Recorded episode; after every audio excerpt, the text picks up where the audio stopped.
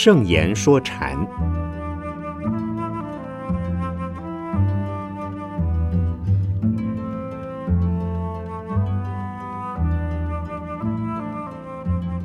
圣严法师著。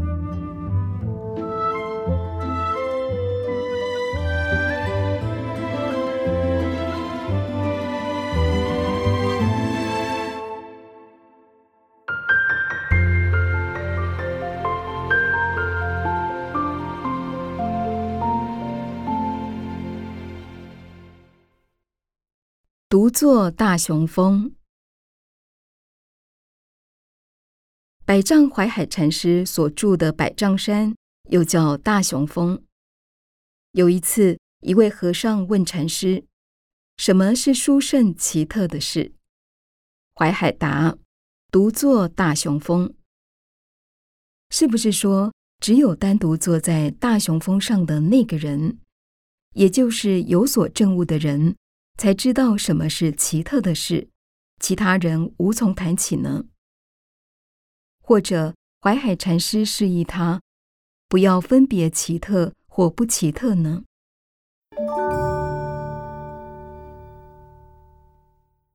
这句话的用意很难捉摸。淮海禅师一个人坐在百丈山上，四周没有其他人，谁都不知道他的心境。体会不到他的悟境。别人问他什么是奇特的事，他回说：“只有我自己知道什么是奇特，什么是我所证悟的境界，无法言传。我就像百丈山一样，百丈山屹立着，谁也不知道百丈山是什么，除非你自己变成百丈山才会知道。也就是说。”他把自己比喻为那座山，山不能告诉你它是什么，你是以自己的看法和标准去看它。至于它本身是不是你所看到的它呢？那是另一回事。所以，许多悟后的人都说：“如人饮水，冷暖自知。”唯有自己喝水，才知道水的冷暖。再怎么形容也讲不明白。你问奇特的事，我怎么说呢？怎么说都是错的。我只能告诉你，我就像百丈山，独自坐在那里。不过，独坐大雄峰，也许有另一种意思，不一定是淮海自己坐在大雄峰上。大雄峰屹立着。至于我本身是不是那个样子，实在无法告诉你。大凡有深刻的内在体验的人，都会感到自己的存在和信心，但无法告诉人。如果可以用语言表达出来，都不是那个体验本身，所以还是不讲的好。你不要以为我淮海跟别人有什么不一样。我自己并不觉得有何不同。如果你一定要问，我也无法告诉你。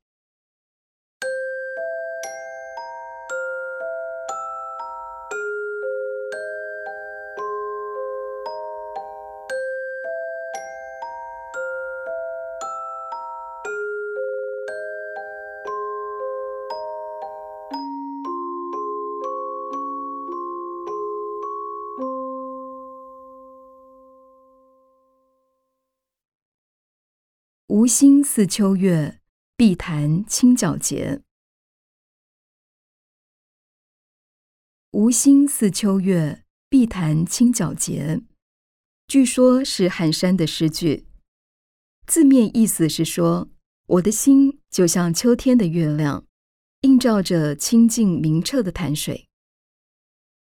以寒山这位禅僧而写出这两句诗，应该有它更深一层的含义吧。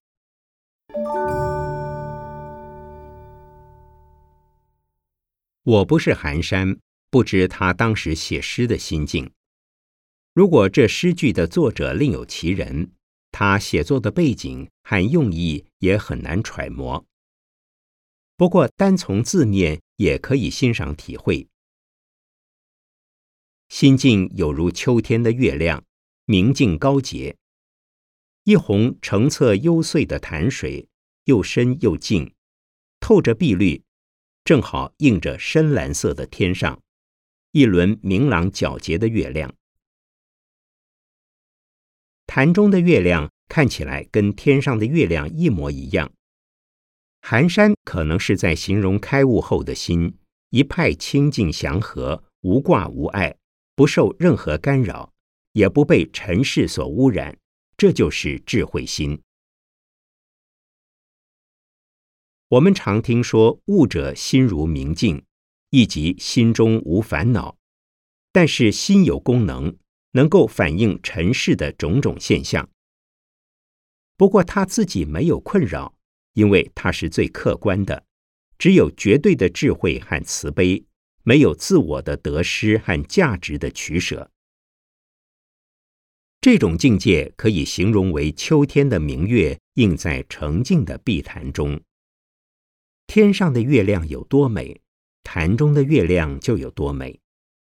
他的心所映现的世界是那么美好，众生在他眼里都是佛，都是菩萨。凡夫的世界就是净土，他生活在其中，与世无争。寒山这种悟境很高远，一般人难以企及。不过可以反过来想，自己的心是明净的碧潭，反映出天上的秋月，感到宁和皎洁，世界也随之美好起来。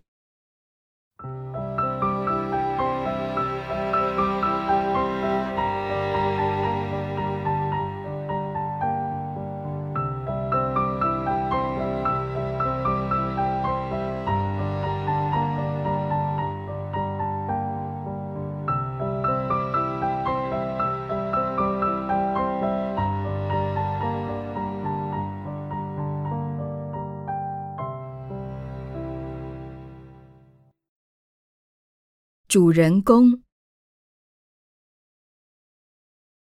五代时期，有一位叫施宴的和尚，经常在石头上坐禅，并且自问自答：“主人公在，保持清醒哦。是，不要被蒙蔽了。是，试验的用意究竟是什么呢？”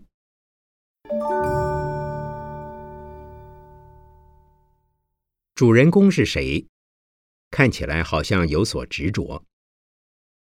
主人公是每个众生都有的，但无法以语言文字解释，勉强可说是佛性或将来能成为佛的因素或条件。唯有这才是主人公，其他都不是。如果你失魂落魄，东飘西荡，随境而转，没有自己的立场。方向主宰，就等于迷失了主人公。主人公是永远不变的，永远不动的，而且时时如此，处处存在。不要把它误解成灵魂或自己的本体。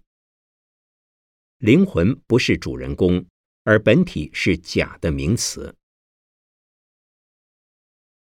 主人公不代表任何具体的东西。它是表达心很明净，而不受外在环境影响，这也就是智慧。主人公没有一定的形象，也没有一定的方式让你看到。如果要说他有行迹，有自己体会到的是烦恼没有了，由别人看到的是智慧和慈悲的表现。但智慧和慈悲并不就是主人公。凡是能用形象表达出来的，都不是主人公，充其量只是主人公的反应而已。所谓无位真人，就是主人公，没有一定的位置，没有一定的形象，没有任何执着，他是内在、外在、不内不外的普遍的存在，永远的存在。唯有大悟彻底的人，才时时刻刻做得了自己的主人公。自己做得了主是很不容易的。现在有很多人认为自己了不起，能呼风唤雨、旋乾转坤。其实他们的目的是为了征服环境、打倒他人、争夺名利、追逐物欲，永远被环境所转、所影响、所动摇而失去自己。这些人不是主人公。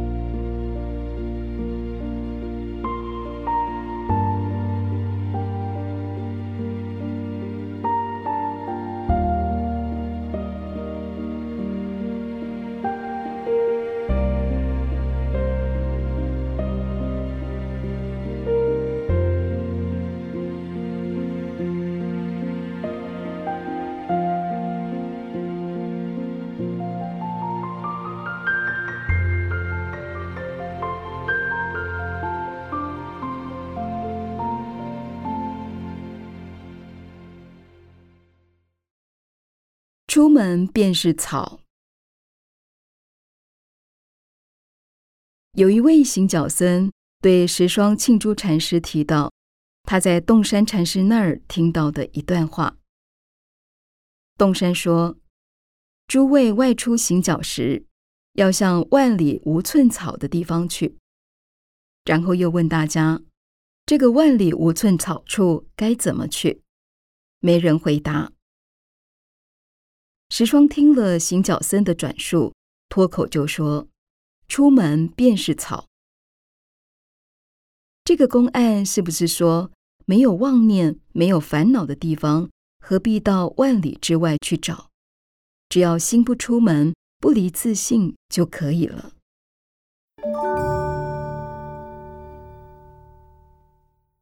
是的，首先要了解“万里无寸草处”指的是什么。世界上有这样的地方吗？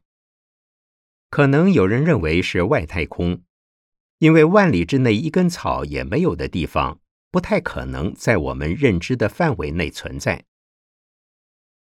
也有人想，难道是某个大沙漠吗？也不是。禅师所谓的万里，并不是讲大沙漠，更不是外太空，而是无限的空间。因此，向万里无寸草处行脚，就是向外追求的意思。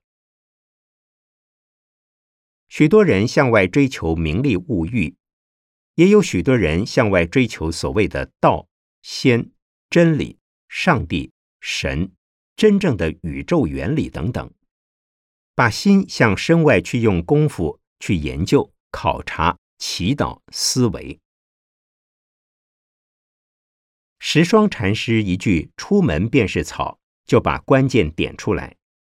你们不要向心外去找万里无寸草的地方，或者向人去求万里无寸草处，你求不到也找不到。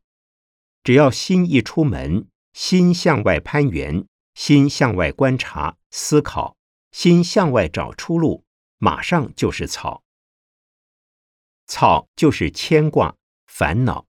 分别、愚痴、障碍，草也可说是一丝不挂的丝。此处接诸了禅宗与佛法的境界，就是向内去看。唯有去除心内深处一切烦恼，才可能无寸草。此外，别无选择。心中没有执着，没有自我，没有内，没有外，没有你，没有我。没有善，没有恶，没有是，没有非，就是无牵挂，也就是无寸草。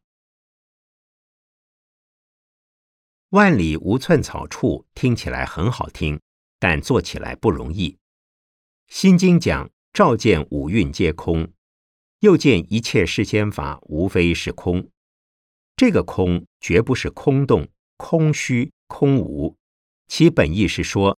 一切都是因缘生，因缘灭，一切都是无常生灭，这就是空。能观察到、体会到一切是空，就是心无挂碍，就是无寸草。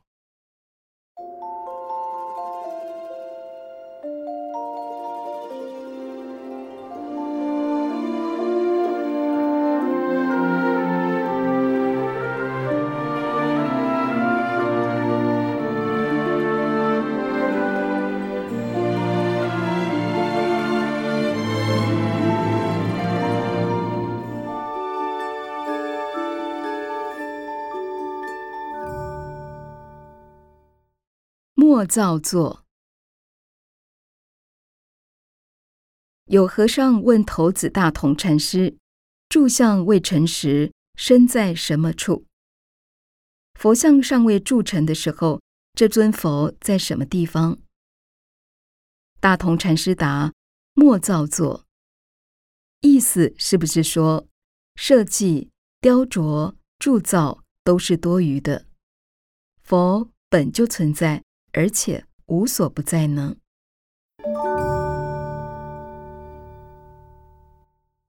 佛在心中，佛在印度，佛在佛国，佛在佛龛里，这些都是错的。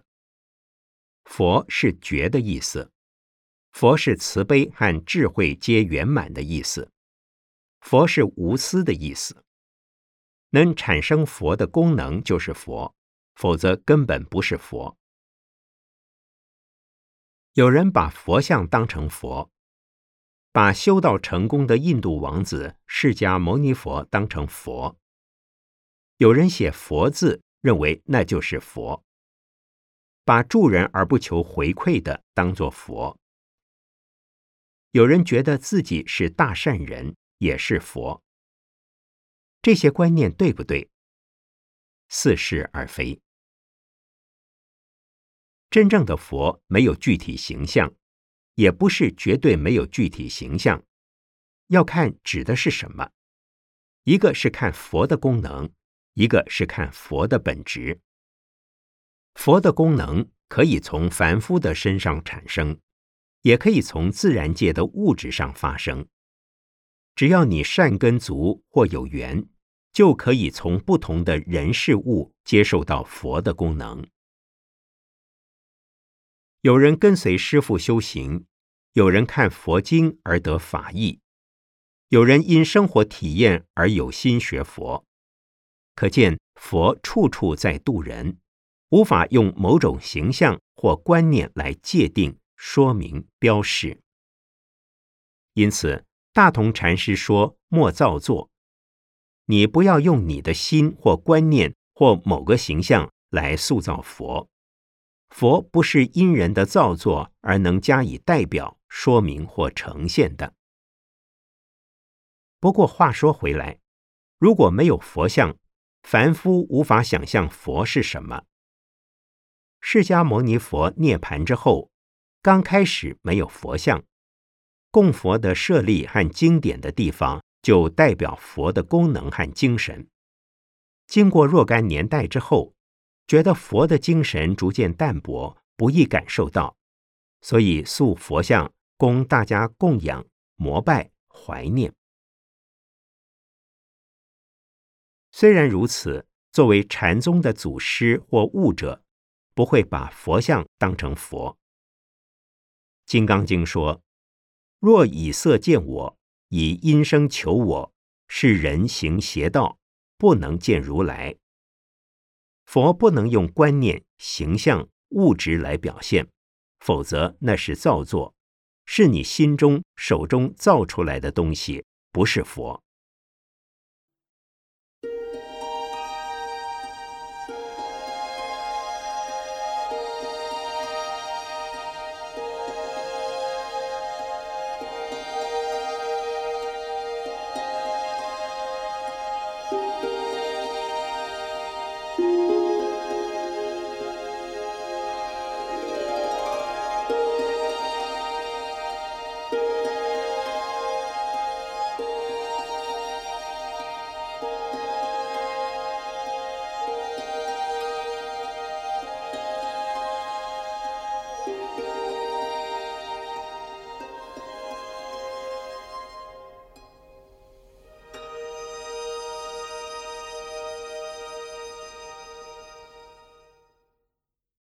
空花水月。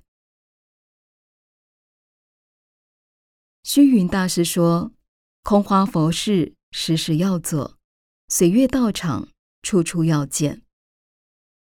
空花和水月都是空幻的、不实际的。从字面看来，做佛事和建道场有如空花水月，做了等于没有做，修了等于没有修。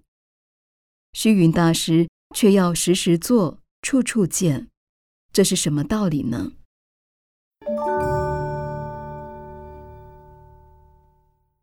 这两句话是积极而非消极的。